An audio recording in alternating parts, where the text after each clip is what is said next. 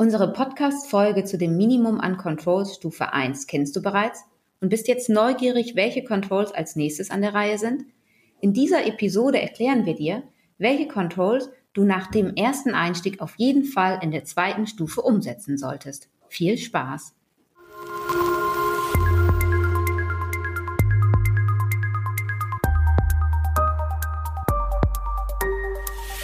ISMS Explain Informationssicherheit einfach erklärt.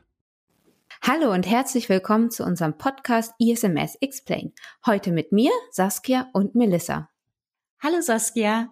Im letzten Jahr, im November 2021, heute sind wir im März 2022 und zwar genau am 1. März, ähm, jedenfalls haben wir letztes Jahr eine Folge veröffentlicht, die sich mit der Einführung eines ISMS gemäß der ISO 27001 beschäftigt hat. Und zwar mit dem Minimum an Controls, mit denen man dann tatsächlich starten kann. Und das Ganze basierte auf einer Anfrage einer unserer Zuhörerinnen, die uns gefragt hat, was wir ihr denn empfehlen würden. Und dann hatten wir das in drei verschiedene Stufen gegliedert. Einmal in die erste Stufe mit dem Minimum, also mit den tatsächlichen Basics. Und dann jetzt mit Stufe zwei, also mit den erweiterten Controls. Und ähm, das wollen wir jetzt heute machen und uns damit beschäftigen, was jetzt die nächste Stufe ist. Genau, und wir machen das genauso wie beim letzten Mal. Das heißt, wir ähm, stellen die Punkte aus der Norm kurz vor und dann erklären wir, wie man die am besten umsetzen kann und was man noch dazu beachten sollte. Dann geht's jetzt los. Viel Spaß bei der Folge. Okay, dann äh, würde ich sagen, ähm, fangen wir an mit äh, A81, also Verantwortlichkeit für Werte. Darunter fallen noch die kleinen Untercontrols, wie ich das immer so nenne, ähm, A811, Inventarisierung der Werte, A812, Zuständigkeit für Werte, A813, zulässiger Gebrauch von Werten und A814, Rückgabe von Werten. Und äh, was ich immer so empfehle, dazu zu machen, beziehungsweise was man machen sollte, ist immer ein Asset Management einführen. Also, dass man erstmal erfasst, ähm, welche Werte, Informationen im Unternehmen ähm, müssen eigentlich ähm, bewertet werden, inventarisiert werden und auch gepflegt werden. Und man sollte natürlich auch berücksichtigen, dass da nicht nur Server, Laptop, Smartphone und Tablet gemeint ist, sondern natürlich auch Netzwerkkomponenten, wie zum Beispiel die Hardware Firewall Router, der Switch, ähm, aber auch Papierunterlagen und falls man noch sowas einsetzt wie ähm, Folien. Da sind die Schulen gemeint, denke ich, ähm, mit ihrem Projektor. Und natürlich sollte man dann auch das berücksichtigen, dass die ganzen Werte und auch Informationen, die man dann in diesem Asset Management inventarisiert hat, dass die dann auch Zuständigkeiten bekommen, also Verantwortlichkeiten. Also das zum Beispiel für die ausgegebenen Laptops ist halt der jeweilige Mitarbeiter zuständig. Dann sollte man mhm. festlegen, dass oder wie halt mit den Werten und Informationen eigentlich umgegangen werden sollte. Also wie soll äh, mit Informationen sicher umgegangen werden auf zum Beispiel dem Laptop oder auf dem Smartphone, auf dem Server und wie muss man dann mit dem Server und mit dem Laptop, Smartphone, Tablet etc. umgehen. Ähm, wichtig ist auch, dass man natürlich die Rückgabe bewertet. Also wie fließt das Ganze, was man mal ausgegeben hat, ins Unternehmen wieder zurück? Also, dass man einen Offboarding-Prozess hat, wo man mal aufgelistet hat, was wurde dem Mitarbeiter alles gegeben. Also hat er einen Laptop bekommen, hat er ein Smartphone bekommen, Tablet, vielleicht noch eine externe Festplatte, ein USB-Stick ähm, und sonst noch irgendwas, was er da bekommen hat und äh, nutzt für seine Arbeit, was man vielleicht zurückfordern sollte. Ähm, mhm. Dann gibt's natürlich noch diese Anforderung, dass das alles dokumentiert auch ist. Ähm, das hat nicht nur den Grund, dass man sich, also dass man von der ISO 27001 einerseits sich irgendwie geärgert fühlt, dass man alles dokumentieren muss und alles verschriftlichen muss, ähm, ist natürlich sehr viel Aufwand. Aber so ein Asset Management, wenn man es vernünftig gemacht hat, dient das auch als Grundstein für die Risikoanalyse. Also macht das schon alles Sinn, das ordentlich zu machen, weil in der Risikoanalyse spätestens dann braucht man das. Genau, und äh, Risikoanalyse ist jetzt auch ein gutes Stichwort für mich, denn ähm, ich stelle euch das nächste vor und das ist 6.1 Maßnahmen zum Umgang mit Risiken und Chancen.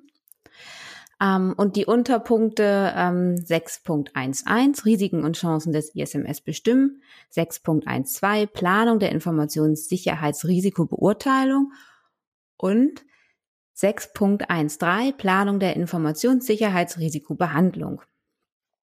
Genau, und das ist jetzt quasi ähm, Planung der Risikobeurteilung. Das heißt, man muss eine Richtlinie für die Risikoanalyse erstellen. Wie möchte man da überhaupt vorgehen? Ähm, man ermittelt die Risiken. Das kann man ganz gut machen, wenn man sich vom BSI ähm, die elementaren Gefährdungen anguckt. Das kann man als Quelle nehmen. Man kann natürlich auch Interviews mit einzelnen Abteilungen führen und sagen, ja, ähm, was seht ihr für Risiken bei eurer Arbeit? Und man muss natürlich auch Chancen bestimmen. Ne? Also Chancen können zum Beispiel sein, die Erhöhung der Verfügbarkeit kann als Chance gesehen werden oder neue oder verbesserte Prozesse, die sich ergeben. Neue Technologien sind auch Chancen. Genau, der PCD. PDCA-Zyklus kann auch als Chance gesehen werden. Weiterbildung, Schulung, ähm, genau, auch Weiterbildung im Bereich der Informationssicherheit ist eine Chance für das Unternehmen dann muss man erstmal bestimmen die Schutzwerte, also die Schutzwerte je Informationswert. Was würde das überhaupt bedeuten für die Information? Ne? Verlust der Vertraulichkeit, Integrität und Verfügbarkeit.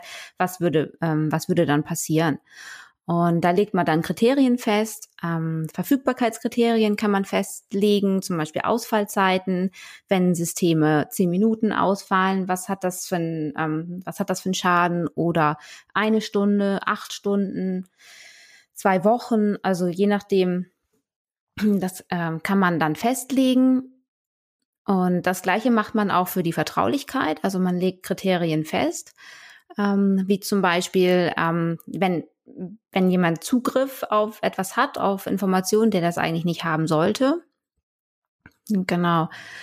Ähm, dann das gleiche macht man auch für die Integritätskriterien, also die Veränderung an den Informationen. Da legt man dann auch Kriterien fest, ob das gravierend, gering oder unbedeutend für das Unternehmen ist, wenn die äh, Information verändert wird. Genau. Und dann ähm, würde man jedem Risiko dann auch einem Verantwortlichen zuweisen. Ja, genauso wie beim Asset Management, ne? Genau. Ja. Genau. Ähm, genau. Und dann bewertet man die Risiken dann immer bezüglich ihrer Auswirkungen bei Eintritt und Eintrittswahrscheinlichkeit. Ähm, hier kann man dann wieder äh, vorher festlegen, was ist gering, was ist gravierend, was ist unbedeutend. Ne? Oder Eintrittswahrscheinlichkeit kann täglich, wöchentlich, monatlich oder jährlich bewertet werden. Äh, dann legt man das Risikoniveau fest ähm, und dann würde man Maßnahmen festheben. Ne?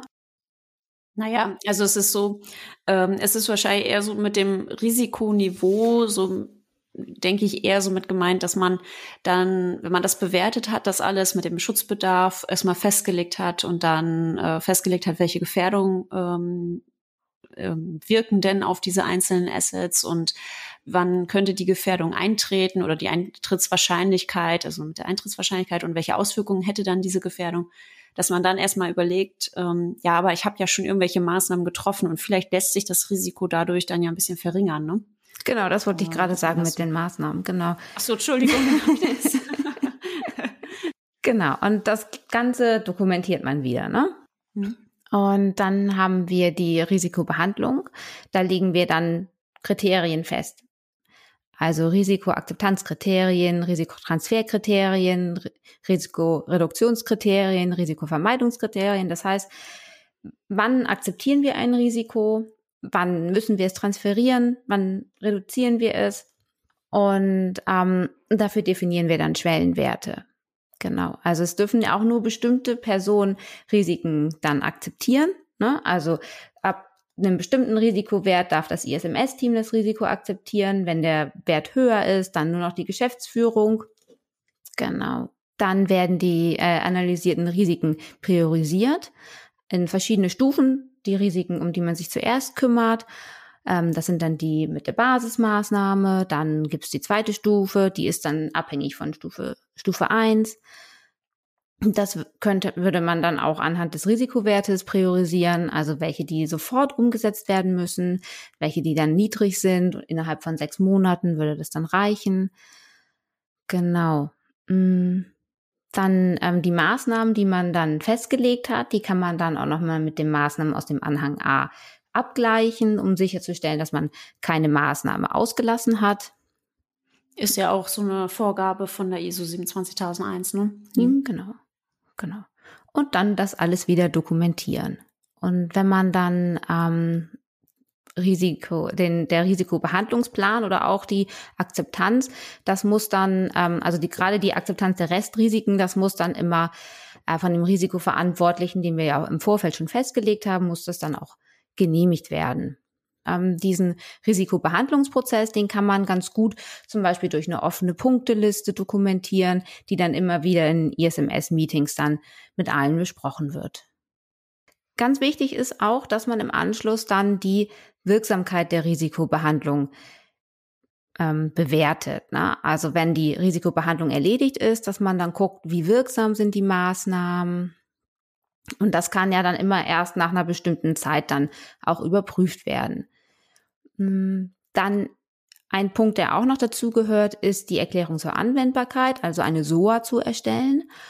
Die ähm, schließt die erforderlichen Maßnahmen und dann natürlich auch die Gründe, warum die Maßnahmen dann eingeschlossen worden sind oder ausgeschlossen worden sind, beziehungsweise nicht einbezogen worden sind, dann immer mit ein. Also die Maßnahmen aus Anhang A. Mhm. Genau, und wenn man das alles dann abgeschlossen hat, ähm, was ja auf jeden Fall zu Stufe 2 gehört und meiner Meinung nach nicht in Stufe 1, ähm, dann sollte man sich erst so ein bisschen damit beschäftigen, ähm, mit dieser ganzen Planung weil es geht so ein bisschen dann weiter, dass diese Risikoanalyse dann ja nicht einmalig war. Also wenn wir dann gucken in, ähm, in den Hauptkapitel 8.1 betriebliche Planung und Steuerung des ISMS, da geht es natürlich darum, dass die Risikoanalyse auch geplant wird und regelmäßig aktualisiert wird. Also dass man sich überlegt, ähm, wie aktualisiere ich die Risikoanalyse regelmäßig. Mache ich das immer in einem Blog? einmal im Jahr oder äh, mache ich jeden Monat immer einen Teil, wo ich das ähm, aktualisiere. Da sollte man sich das so ein bisschen überlegen. Dann äh, sollte man natürlich sich auch so ein bisschen überlegen, also die Informationssicherheitsziele, die man halt in Stufe 1 bestimmt hat ähm, für sein ISMS, dann sollte man sich so ein bisschen überlegen, wie erreiche ich die eigentlich? Was könnte ich machen, damit diese Informationssicherheitsziele erreicht sind und damit es vielleicht auch messbar wird, dass die erreichbar wurden? Und das ist halt davon ein bisschen abhängig, was man sich für Informationssicherheitsziele festgelegt hat. Dann sollte man Prozessbeschreibungen dokumentieren und natürlich auch äh, die Nachweise dokumentieren, dass diese Prozesse, die man sich mal überlegt hat für das ISMS, dass die auch durchgeführt würden. Also zum Beispiel Schulungsprogramm, Unterlagen der Schulung, Teilnehmerliste. Das alles wären ja insgesamt so Nachweise, dass eine Schulung stattgefunden hat, dass man sich vorbereitet hat, dass man sich etwas dafür überlegt hat. Äh, dann sollte man am besten ein Change Management einführen, damit man die geplanten Änderungen auch alles überwacht. Also die ISO 27001 spricht nicht unbedingt direkt von einem Change Management, aber indirekt. Und ähm, dann kann man es schon ein bisschen ordentlich machen. Hm? Mhm. Dann sollte man so ein bisschen ermitteln, was für ausgegliederte Prozesse man hat und äh, dass man dann auch sicherstellt, wenn man diese ganzen ausgegliederten Prozesse ermittelt hat, dass man sicherstellt, wie man sie dann auch steuert, dass sie nicht unkontrolliert ablaufen. Also zum Beispiel so ein Rechenzentrum, was man beauftragt hat, ähm, um seine Server da zu hosten, ähm, dass man das vielleicht auch auditieren muss. Ähm, wie geht man mit Reparatur des Laptops zum Beispiel um? Also, dass man den, die Festplatte vorher ausbaut. Dann auch Entsorgung von Dokumenten und Hardware. Wie check, äh, was für eine Checkliste hat man dafür? Wie ist der Entsorgungsdienstleister da ähm, überwacht? Beziehungsweise hat er ein bestimmtes Zertifikat, was er vorzeigen soll? Ähm, und muss das auch vielleicht jährlich einmal geprüft werden? Das sollte man sich dann natürlich auch überlegen bei diesem Punkt. Mhm. Okay, dann ähm, kommen wir zu 8.2 und das hat Melissa ja auch eben schon mit erwähnt. Das ist die Durchführung der Informationssicherheitsrisikobeurteilung. Da führt man dann tatsächlich die Risikoanalyse durch und legt auch fest, wann die durchgeführt wird. Also vielleicht einmal jährlich oder bei besonderen Ereignissen führt man die dann erneut durch. Und das Ganze muss dann natürlich auch wieder dokumentiert werden. Ja, unbedingt dokumentieren. Also Dokumentation, Dokumentation, Dokumentation, das ist Stufe zwei, wenn man ISO 27001 einführt. Ja, und wenn wir dann äh, schon bei 8.2 sind, dann geht's natürlich auch zu 8.3, also die Durchführung der Informationssicherheitsrisikobehandlung. Also wenn man die Risikoanalyse durchgeführt hat, dann will man ja auch die ermittelten Risiken behandeln und nicht einfach so stehen lassen. Und auch das sollte natürlich dokumentiert werden. Und da haben wir ja schon bei der Planung ja schon von gesprochen, dass es sich anbietet, das so in einer Art offenen Punkteliste dann zu führen. Mhm. Genau. Und ähm, das alles muss ja auch von jemandem gemacht werden. Also kommen wir zu A61 der internen Organisation. Das besteht einmal aus den Informationssicherheitsrollen und Verantwortlichkeiten, Aufgabentrennung, den Kontakt mit Behörden und Kontakt mit speziellen Interessengruppen und natürlich auch der Informationssicherheit im Projektmanagement. Ähm, genau, also Rollen und Verantwortlichkeiten und natürlich auch die Aufgaben für das ISMS müssen vorher festgelegt werden. Das heißt, ähm, man muss einen Informationssicherheitsbeauftragten bestellen und am besten Fall auch ein Team, was den äh, ISB dann unterstützt und die Aufgaben verteilen. Dann interne Audits durch, durchführen, wer macht das, Kennzahlen, Messung, wer ist dafür zuständig, die Risikoanalyse muss ja auch durchgeführt werden, das ist auch eine Aufgabe, die verteilt werden muss. Ähm, bei Aufgabentrennung ist es auch wichtig, dass man Interessenkonflikte erkennt und dann natürlich auch behebt. Ähm, das kann zum Beispiel durch eine Funktionstrennungsmatrix gemacht werden, die man dann im Vorfeld auf, aufstellt oder eine Aufgabentrennungsmatrix, das ist immer hilfreich. Ähm, beispielsweise sollte auch der IT-Leiter oder der Geschäftsführer im besten Fall nicht auch der ISB sein. Das wäre dann tatsächlich so ein Beispiel für einen Interessenkonflikt. Genau, dann wichtig ist auch, dass man Kontakt zu Behörden hält und speziellen Interessengruppen ähm, Polizei, Feuerwehr oder natürlich auch der behördliche Datenschutzbeauftragte oder Land Landesdatenschutzbehörde. Das ist ein, ein wichtiger Kontakt zu Behörden. Natürlich auch Mitgliedschaften in Fachverbänden, zum Beispiel die Allianz für Cybersicherheit. Das ist ähm, ein guter Verband, dem man dann auch beitreten kann. Ähm, ein, dann der letzte Punkt ist die Informationssicherheit im Projektmanagement. Da sollte die auch eingebunden werden. Das kann man machen über Checklisten für den Vertrieb schon recht früh. Dann ähm, die Klassifizierung der Kundendaten. Welche Kundendaten werden in den Projekten überhaupt verwendet? Ähm, brauchen wir spezielle Verträge? Brauchen wir eine Geheimhaltungsvereinbarung? Ähm, brauchen wir eine Auftragsdatenverarbeitung? Dann wird im besten Fall auch eine anlassbezogene Risikoanalyse durchgeführt, die nochmal ähm, bestimmte Punkte beinhaltet für Informationssicherheit in den Projekten. Und dann kann man sich so, solche Sachen fragen, wie gibt es spezielle Kundenanforderungen bezüglich Informationssicherheit, ähm, die dann in das ISMS auch aufgenommen werden und dann müssen diese dann auch an die Projektmitglieder dann weitergegeben werden und die müssen dann auch auf Informationssicherheit dann geschult werden. Mhm. Genau. Und äh, wenn wir sowieso von Projektmitgliedern, also den Mitarbeitern dann sprechen, dann können wir auch hier in Stufe 2 dann A 7.1 vor der Beschäftigung mit reinnehmen. Das hören noch die kleinen Controls ähm, oder Untercontrols A711 Sicherheitsüberprüfung und A712 Beschäftigungs- und Vertragsbedingungen dazu. Also man sollte dann sein Bewerbungsmanagement anpassen, beziehungsweise wenn man noch keins hat, sollte man eins erstellen. Man sollte dann festlegen, was für Sicherheitsüberprüfungen eigentlich äh, benötigt werden. Also reicht es, äh, wenn einfach die Bewerbungsunterlagen ges äh, gesichtet werden oder braucht man vielleicht ein Führungszeugnis, muss vielleicht eine detaillierte Überprüfung des Lebenslaufs und der Referenzen stattfinden, vielleicht sogar eine Echtheitsprüfung der Zeugnisse, Zertifikate und akademischen Abschlüsse Vielleicht muss man auch ähm, für bestimmte Funktionen und Rollen vielleicht auch oder hat man festgelegt dann, dass, dass die eine Prüfung des ähm, Bochumer Inventar zur berufsbezogenen Persönlichkeitsbeschreibung durchführen müssen. Ja, darauf habe ich gewartet. das ist äh, super für diejenigen, die Personalverantwortung haben. Die sollten so eine Prüfung einmal durchlaufen. Dann kann man gut feststellen, sind sie überhaupt geeignet für Personalverantwortung oder eher nicht, äh, eher für andere Bereiche im Unternehmen geeignet? Und ähm, da sollte man schon unterscheiden. Natürlich gilt für den Mitarbeiter in der Buchhaltung was anderes als für Administrator, Geschäftsführung, Mitarbeiter mit Personalverantwortung. Da kann man sich gut so eine kleine Matrix dann zurechtlegen im Bewerbungsmanagement. Mhm. Äh, dann empfiehlt es sich auch immer, dass man Standardarbeitsverträge ähm, mit juristischer Unterstützung erstellt. Also heutzutage sind da ja immer so Kleinigkeiten, auf die man achten muss, ähm, die entweder nicht fehlen dürfen oder die auf gar keinen Fall reinkommen sollten. Dann sollte man natürlich die Mitarbeiter auf Informationssicherheitsregelungen verpflichten, auf Vertraulichkeit und Geheimhaltungsvereinbarungen, dann natürlich auch Einhaltung der DSGVO-Anforderungen. Man sollte es vielleicht auch unterzeichnen lassen. Dann sollte man natürlich auch die Mitarbeiter darauf hinweisen, was eigentlich passiert, wenn sie die Leitlinien und Regelungen gar nicht so einhalten. Ne? Also zum Beispiel passiert dann eine Abmahnung ähm, oder es gibt sogar noch weitere Maßnahmen, dass man sich da so ein bisschen überlegt, welche Stufen man dann befolgt, äh, wenn es dazu kommt, dass ein Mitarbeiter sich nicht an die Regelungen hält. Mhm. Und natürlich sollten die Mitarbeiter verpflichtet werden, dass sie sich regelmäßig aus- und weiterbilden. Das ist halt auch sehr wichtig immer.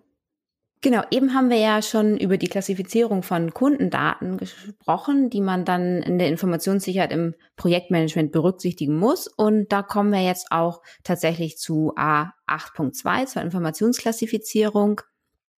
Also das ist einmal die Klassifizierung von Informationen, natürlich auch die Kennzeichnung von Informationen und die Handhabung von Werten. Ähm, das bedeutet, man erstellt eine Richtlinie oder ein Schema zur Informationsklassifizierung ähm, und natürlich auch Kennzeichnung und Handhabung. Dabei legt man fest, ähm, Klassen, bestimmte Klassen zur Klassifizierung, Klassen oder Stufen, also zum Beispiel öffentlich, intern, vertraulich, streng vertraulich. Dann legt man fest, was bedeutet das überhaupt? Also was bedeutet das, wenn Informationen öffentlich sind? Ne? Ähm, welche Auswirkungen hat es, wenn öffentliche Informationen offengelegt werden? Was, was kann das für einen Schaden für das Unternehmen anrichten? Gut, bei öffentlichen Informationen ist das jetzt nicht, nicht so gravierend, aber wenn man zum Beispiel sich mal überlegt, was passiert, wenn vertrauliche äh, Dokumentationen veröffentlicht werden, ne? ähm, dass man da einfach mal so ein paar Kriterien festlegt. Genau, und den, dann ordnet man seine Informationen dann zu also zum Beispiel Angebote können vertraulich sein, Personaldaten sind ganz klar streng vertraulich. Äh, genau, damit auch jeder Bescheid weiß, was ist denn überhaupt was, müssen die natürlich auch gekennzeichnet werden. Also je nachdem, wie die dann klassifiziert sind, werden sie dann auch gekennzeichnet. Das könnte man zum Beispiel in der Fußzeile machen mit so einem kleinen öffentlich oder intern oder streng vertraulich. Und dann legt man fest, wie, wie damit umgegangen wird. Also öffentliche Dokumente dürfen, dürfen auf der Homepage veröffentlicht werden, dürfen unverschlüsselt per Mail, per Mail verschickt werden. Ähm, aber streng vertrauliche Dokumente, wie zum Beispiel Personalakten, die dürfen dann im nur einem abgesicherten, verschlüsselten Bereich gespeichert werden, wo dann nur ein ganz bestimmter Personenkreis dann auch tatsächlich Zugriff drauf hat. Mhm. Ja, und da kann man eigentlich äh, gleich weitermachen mit äh, dem Hauptkapitel 7.5 dokumentierte Informationen. Und wo natürlich auch die Unterkapitel noch dazu gehören, mit dass man sich eine Übersicht ähm, über die geforderten dokumentierten Informationen von der ISO 27001 führt und dass man vielleicht noch in die Übersicht ähm, halt aufnimmt, dass man ähm, ja die, die man vielleicht braucht für das ISMS, die Dokumente. Und dass man ja eine strukturierte Erstellung und Aktualisierung der dokumentierten Informationen hat und natürlich auch die Lenkung dokumentierter Informationen, wenn man sich das ein bisschen genauer anguckt. Was, äh, was man dann umsetzen müsste, ist, wie ich eben schon sagte, man sollte so eine Auflistung der äh, Dokumente erstellen, welche für das ISMS benötigt werden. Und dass man natürlich ähm, auch gleichzeitig also das ist nicht nur gemeint, ähm, dass man jetzt die von der Norm geforderten Richtlinien immer einfach auflistet in diesem Dokument, sondern vielleicht auch die Nachweise über die Awareness-Maßnahmen pflegt. Ne? Mhm. Dann kann man dieses Übersichtsdokument nämlich auch ganz gut dafür nutzen, dass man ein regelmäßiges Review durchführt. Und dort kann man das auch protokollieren, dass man das Review durchgeführt hat und was vielleicht geändert wurde, ähm, wenn man das nicht unbedingt in dem Dokument äh, hinterlegen kann. So zum Beispiel PowerPoint-Präsentation für die Schulung ist ein bisschen schwierig mit der Versionshistorie. Dann kann man das in einem Übersichtsdokument pflegen. Mhm. In diesem Übersichtsdokument sollte man dann auch einmal festlegen, was vielleicht die angemessene Kennzeichnung dafür ist und auch die Beschreibung, ähm, Titel, Datum, Autor, ähm, welches Format vielleicht dort ähm, verwendet werden sollte, auf welche Sprache vielleicht dort verwendet wird ähm, und auf welchem Medium sich das befindet. Also ob es vielleicht irgendwie auf Papier nur existiert. Und mhm. natürlich auch, dass eine angemessene Überprüfung regelmäßig stattfindet und auch wie die Genehmigung abläuft, dieses Freigabeverfahren, kann man auch alles in diesem Übersichtsdokument dann pflegen. Ist dann ganz hilfreich auch für das spätere Audit, weil das kann man dann dem Auditor einfach dann zeigen und ähm, der kann sich dann, dann alles sozusagen einmal abschreiben für die einzelnen Dokumente, was, was er dann so braucht, etc. Mhm. Das ist dann immer ganz praktisch. Stimmt, das ist echt ein guter Hinweis. Ich glaube, ich schreibe mir das auch auf für unser internes ISMS. ähm, ja, sehr schön. So haben wir unserem internen ISMS auch geholfen. Sehr gut. Hm, ich hoffe, ich kriege danach nicht noch einen auf den Deckel. Nein, soll äh, sowieso ist ja beim ISMS immer so, es soll sich kontinuierlich verbessern. Also haben wir jetzt auch eine Chance zu, gefunden, um eine kontinuierliche Verbesserung des ISMS zu, zu haben. Sehr gut. okay, dann sollte man sich natürlich so ein bisschen ähm, überlegen auch, also es wird immer hier gesprochen mit der Dokumentenlenkung, wie da mit Informationen umgegangen sind. Ich, ähm, ich empfehle das immer, das auch in dieses, äh, in diese Richtlinie zu packen, Klassifizierung, Kennzeichnung und Handhabung von Informationen, dass man dort ähm, beispielsweise festlegt, äh, Ablage, Speicherung, ähm, von Dateien, die zum Beispiel als intern klassifiziert wurden, die dürfen nur auf den Systemen des Unternehmens gespeichert werden und beispielsweise öffentlich klassifizierte Dateien dürfen zusätzlich auf der Webseite gespeichert werden, ähm, dass man diese Handhabung äh, beziehungsweise diese Dokumentenlenkung, was äh, dort vorgegeben ist, ähm, von der ISO 27001, dass man gleichzeitig das mit in die Richtlinie aufnimmt für Klassifizierung, Kennzeichnung und Handhabung von Informationen. Das bietet sich einfach an, das dort alles zu bündeln, weil es schon zusammengehört. Okay, das wäre so alles zu Kapitel 7.5. Ähm, vielleicht machen wir jetzt hier einen kleinen Break ähm, und würde sagen, dass wir wir haben ja so ein bisschen die Zeit vergessen ne? ähm, und so ein bisschen in der Norm geschwelgt. Oh, das hast du schön gesagt.